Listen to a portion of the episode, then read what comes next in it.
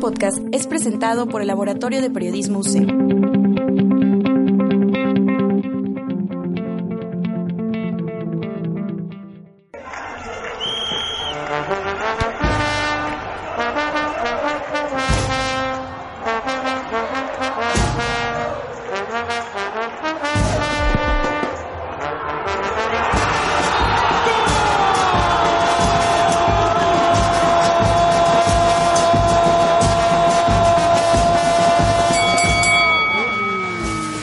Amigos, bienvenidos a esta edición número 8 de la segunda temporada de Tifosi. Estoy nuevamente con mis queridísimos amigos. No se crean, hoy dos se quedan dormidos. Gracias a Dios no me quedé solo. El día de hoy está aquí Abraham. Soy Diego Torre, mucho gusto con mi compañerito Abraham. ¿Cómo estás? ¿Qué tal a todos? Así es, mi estimado Diego, hoy nos dejaron prácticamente solo. Parece ser que este clima arrulló de más a nuestros compañeros, pero bueno, nosotros estamos muy contentos de seguir aquí con la transmisión de nuestro octavo episodio de Tifosi Deportiva. Y pues bueno, mucho de qué hablar con esto de los Olímpicos, Diego. Así es, así es. Digo, nosotros no nos quedamos con flojera. Llegamos y Gonz estaba dormido. Entonces tuvimos que llegar a despertarlo y pues ya que nos pusiera a grabar todo el show. Y pues vamos a empezar. ¿Qué, qué tenemos que hablar hoy? Tenemos a Bolt. Bueno. Bolt, tricampeón ya. Bueno, o sea, tres, tres este, Juegos Olímpicos y viene con todo y no se ve que vaya a frenar. Así es, tres Juegos Olímpicos dominando la máxima prueba de velocidad, que son los 100 metros. Y bueno, por ende también no tiene ninguna competencia en los 200 metros, ¿no? Yo creo que ahí está más que regalado para él, por así decirlo. Ahora este chico mexicano que también compite en los 200 metros va a competir contra él, ¿no? Según yo, yo tengo la, la noción de que no recuerdo bien su nombre, según yo creo que es Oscar, pero, pero él compite, quedó primero en su hit, igual que, que Usain, en, en diferentes hits obviamente, pero a fin de cuentas creo que va a competir contra él y es algo pues bastante apreciable para todos los mexicanos y para toda la delegación de México, ¿no? Así es, bueno, se llama Carlos Herrera. Carlos, Carlos, sí. Herrera, este, la verdad es que muy bien este chico, eh, muy rápido, más rápido de lo que nos, nos pudiésemos imaginar y, y sí, ya está calificado en semifinales y esperamos que tenga una buena actuación este próximo jueves y por qué no nos gustaría verlo en una final, eh, quizá no a lo mejor ganando una medalla, pero sí compitiendo al lado de los mejores corredores del mundo, ¿no? Sí, Prácticamente. creo que es más rápido de lo que me olvidó mi ex. O sea, así, así, así, Así- así de difícil estaba. rápido. Sí, no, imagínate. No,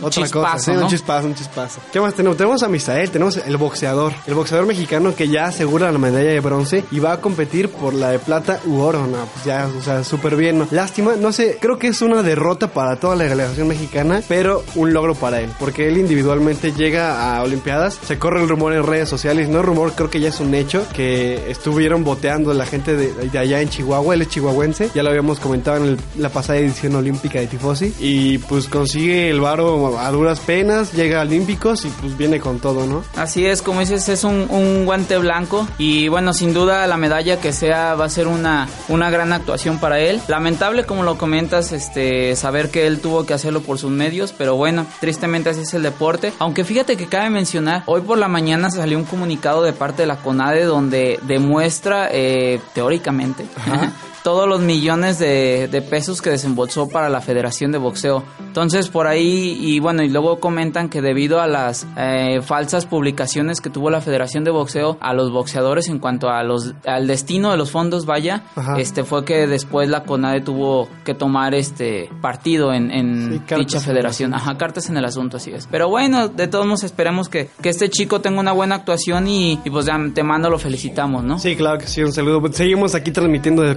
Y el otro día lo estábamos viendo por aquí paseando y súper contento, ¿no? Sí, no, no, no, es un chico que hoy, ahorita tiene la sonrisa en toda la cara, ¿no? Sí, nos dijo que a ver si acabando, pues nos invitaba. Vamos a narrar este ya directamente desde palco Tifosi. Entonces, pues la idea es estar narrando y estar alentándolo lo más cerca posible, ¿no? Así es, a ver si también podemos tenerlo aquí en el programa después, ¿no? Ojalá, digo, yo creo que sí, sí, sí jalaría, pues está aquí en corto. Este, hablando de medallas, digo, ya aseguramos una con Misael, pero el medallero olímpico está, está, ya no puede decirse que reñido porque Estados Unidos ya arrasó. Estados Unidos encabeza la lista con 85 medallas, digo, son, o sea, entre oro, plata y bronce, ¿no? Ya hasta, después ya viene Gran Bretaña con 50 y después China con 51. Entonces ya Estados Unidos ya se despagó, despegó, es una brecha enorme, ¿no? Yo Así creo que es, y- inalcanzable ya. Y bueno, Gran Bretaña vimos que remontó muchísimo en el medallero gracias a las pruebas de ciclismo eh, de pista. Bueno, sí. ahí se reparten muchísimas medallas y fue donde Gran, Bre- Gran Bretaña eh, remontó muchísimo. ¿no? Sí, claro, porque China ya, ya estaba bastante avanzado y llega a Gran Bretaña y con ciclismo y pum. Aunque vemos una China que todo sigue dominando en muchos deportes, ¿eh? Por ejemplo, también ayer me sorprendió ver el partido de voleibol. Eh, la verdad es que no me imaginé eh, el, nivel de las chinas en voleibol de sala. ¿eh? Sí, no, o sea, yo tampoco, digo, incluso es hasta extraño ver chinas tan altas, ¿no? Así es, efectivamente. Sí, digo, ves a las chinas clavadistas y dices, ah, una china normal que desempeña gimnastas, ¿no? Gimnastas, pequeñitas. Chiquitas, son unos bebés. Y llegas y ves a estas chicas y son gigantes, digo, es impresionante, ¿no? China gana muchas medallas, pero también trae un chorro de gente en su, en su delegación, ¿no? Sí, también vemos en el que desfile que era interminable casi. No, y como lo vimos desde, eh, bueno, no sé si recuerdas los documentales que, que, sacaron por ahí a la luz, eh, en el 2008 de cómo los chinos, o sea, prácticamente desde chiquitos los meten la idea de vas a hacer una medalla, vas a ser un olímpico, vas a dedicarte 100% a eso, dejan su familia, dejan todo, todo, todo lo que tienen para, enfocar, para enfocarse en olímpicos. Sí, es una cultura muy clavada, ¿no? Digo eso y también no tiene nada que ver con deportes, pero la cultura japonesa como, como nos pintan, la digo, disciplina, ajá, la disciplina y la cuestión académica, ¿no? Cómo se clavan en esas situaciones, ¿no? Bueno, tenemos el Dream Team, el Dream Team que se supone que debería ser a good dreamer, entonces pues no, no, o sea, va ganando, pero no tiene una brecha tan, tan distante, ¿no? Como me comentas tú. Así es, este, bueno, lo comentábamos cuando estábamos fuera del aire. Así eh, Por tuvimos la oportunidad de que pasaron unos jugadores y empezamos a hablar al respecto. Sí, a dialogar básicamente de, niñas y también de deporte. Así es. y bueno, comentábamos que eh, gana, sí, como, como bien decías, eh, va dominando, pero ya no, ya, más bien gana, pero ya no domina. Ya no es el Dream Team, a lo mejor por la falta de el MVP, por la falta del quien quieras, pero ya no es el clásico equipo que domina, que, que se para en la cancha y desde que se paran ahí ya tiene el juego ganado. Ya vemos un, por el bien del deporte vemos partidos más reñidos, sí, si bien este cabe mencionarlo, pero también este, pues qué onda con Estados Unidos, ¿no? Se supone que son, es su deporte. Sí, los líderes. Ellos mandan, aunque bueno, claro, cabe mencionar que también muchos de los jugadores que están en la NBA son jugadores que están eh, ahorita con sus, con sus delegaciones, ¿no? Entonces por eso es que vemos eh, más reñidos los partidos. Así es. Y digo, yo creo que ya sería tiempo de quitarle el, título de Dream Team porque yo creo que en esta ocasión, digo, todos sabemos que existe un Dream Team original y ese pues está, está perro, ¿no? Pero en otras ocasiones han surgido otros Dream Teams, entre comillas, estoy haciendo con los dedos entre comillas, aunque no lo vean, pero pues digo, ya no, yo creo que este no se merece el título de Dream Team, ¿no? Efectivamente. Otro que sí se merece el título de Dream Team es Simone Biles, también estadounidense, quien ha arrasado en todas las competiciones en las que ha estado. Ella domina todos, el all around, o en pista, en barras asimétricas y pues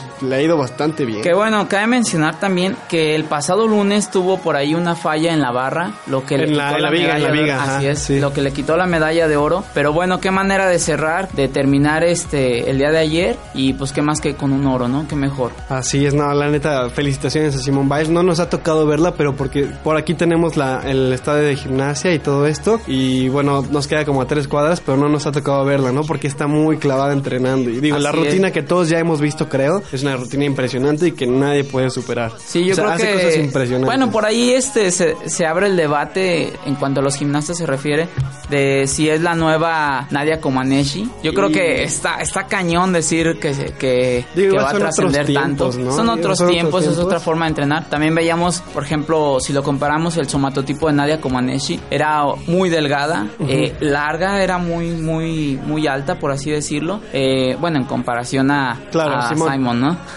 Pero este, veíamos que sus piernas eran muy delgadas y bueno, vemos a una Simon muy musculosa, eh, muy chaparrita también, pero muy musculosa. Entonces, pues cabe mencionar las diferencias de somatotipos, pero también esto a Simon le da mucha potencia para realizar giros más versátiles, este, más altos y, y este y, pues con menos propulsión, ¿no? Sin correr tanto. Así es. Otro otro personaje también estadounidense, vaya, Phelps. Phelps que en esta ocasión cabe mencionar que no lo vamos a mencionar porque haya ganado así arrasado, sino porque le ganan. O sea, cuenta la leyenda, aquí el señor, señor, este, pues digamos, no sé, aquí el de la conchola, nos decía que, que corría el rumor de que había dejado ganar a su pupilo. Este es un chico, este, bueno, School, School. Algo así. se, se School. El chiste es que en una ocasión Michael Phelps va a Singapur, de donde es este chico, da un campamento como de instrucción, de natación básicamente, y School se, se mete, ¿no? Entonces ya es como, pues maestro, y le toca nadar con Michael Phelps como su ídolo y lo que sea. Entonces, pues acá el señor Gonzalito nos comentaba que en una de esas podría ser, quizá, no sabemos, tal vez, que, que Michael Phelps haya dejado ganar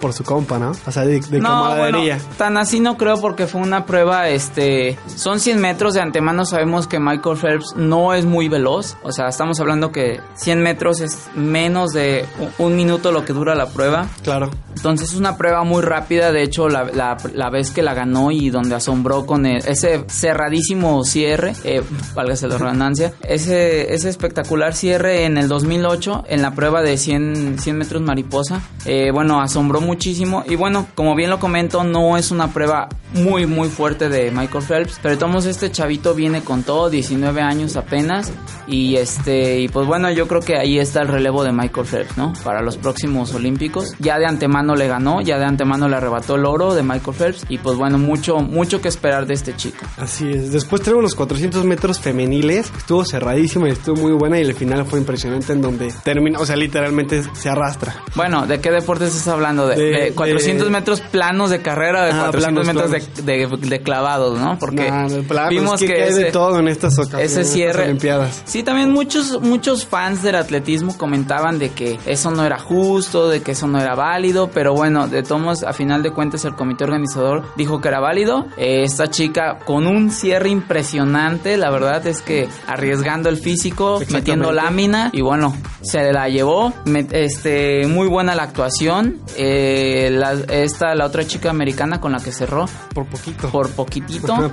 Este, prácticamente fueron muy dominantes ante las ante las demás y muy bien, estuvo muy Sí, padre, muy ella, ¿no? cardíaco. Digo, ajá, esto- Yo creo que es uno de los momentos más épicos de la semana, ¿no? Sí, yo creo que podría calificarse como el evento épico de la semana. Eh, por otro lado tenemos, digo, sin del atletismo, vaya, tenemos a Colombia y Venezuela, Venezuela, perdón, en el 1-2 de salto, triple salto, salto triple, perdón, jaja. Sí, la verdad es que este asombroso la actuación de, de esta chica. Sí, de la colombiana, ¿no? Increíble.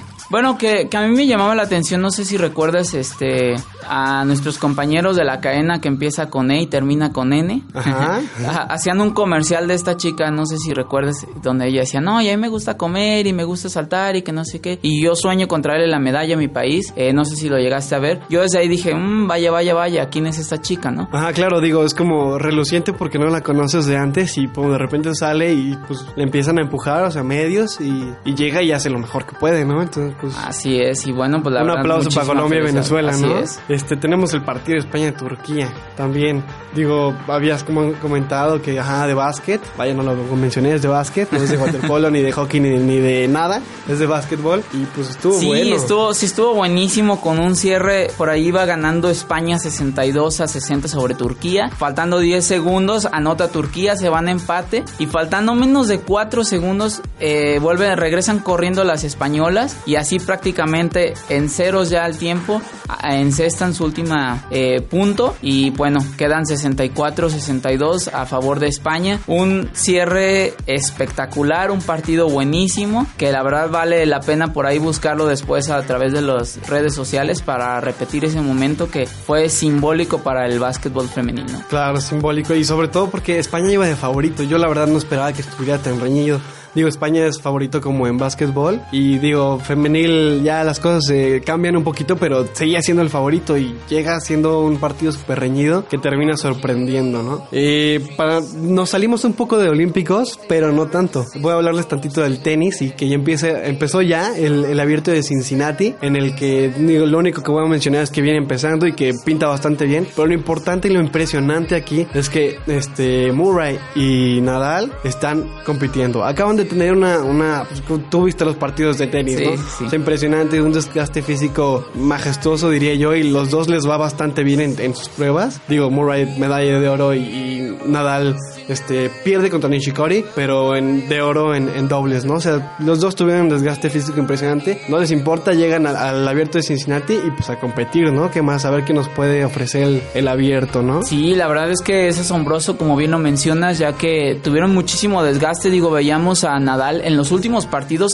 bueno, a mí me tocó verlo muy cansado. Sí, sí, claro. Eh, por ende, un poco ya desconcentrado. Pero bueno, a lo mejor estaba pues él guardándose, ¿no? No creo, no, No creo, porque los olímpicos pues, son más importantes que el abierto de exactamente. Cincinnati. Y una medalla de oro, pues es una medalla de oro. Ya se ve adjudicado la de por equipos, pero por parejas, pues. Pero la individual, yo creo que él también la buscaba. Pero sí, sí, en los claro, últimos no, pues partidos. el hecho de que haya llegado a disputar la de bronce pues fue deja claro que quería una medalla. Así es. Eh, por último tenemos algo que va a acontecer en estos próximos días, que viene siendo eh, la pelea del UFC 202, en el que Nate Diaz y Conor McGregor se vuelven a enfrentar. Estos dos ya se habían enfrentado antes y por una situación en la que Conor McGregor iba a enfrentar a alguien, este alguien, no me acuerdo su nombre, es, les busco el dato y se los pongo en los comentarios.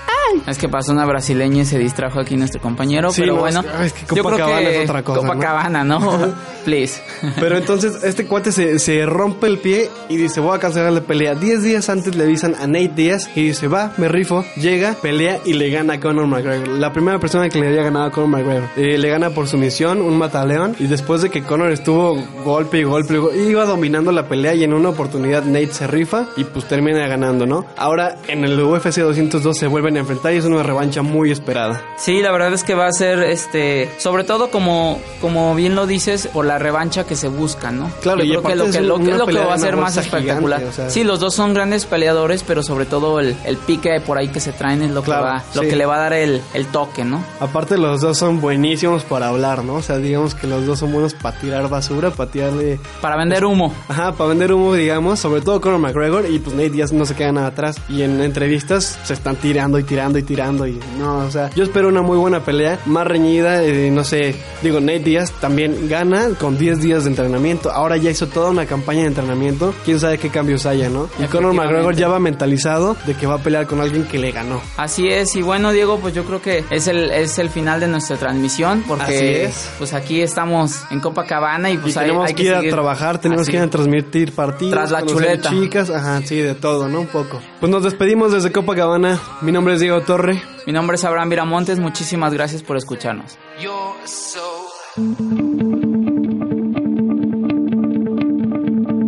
Este podcast fue realizado por el Laboratorio de Periodismo UCEM.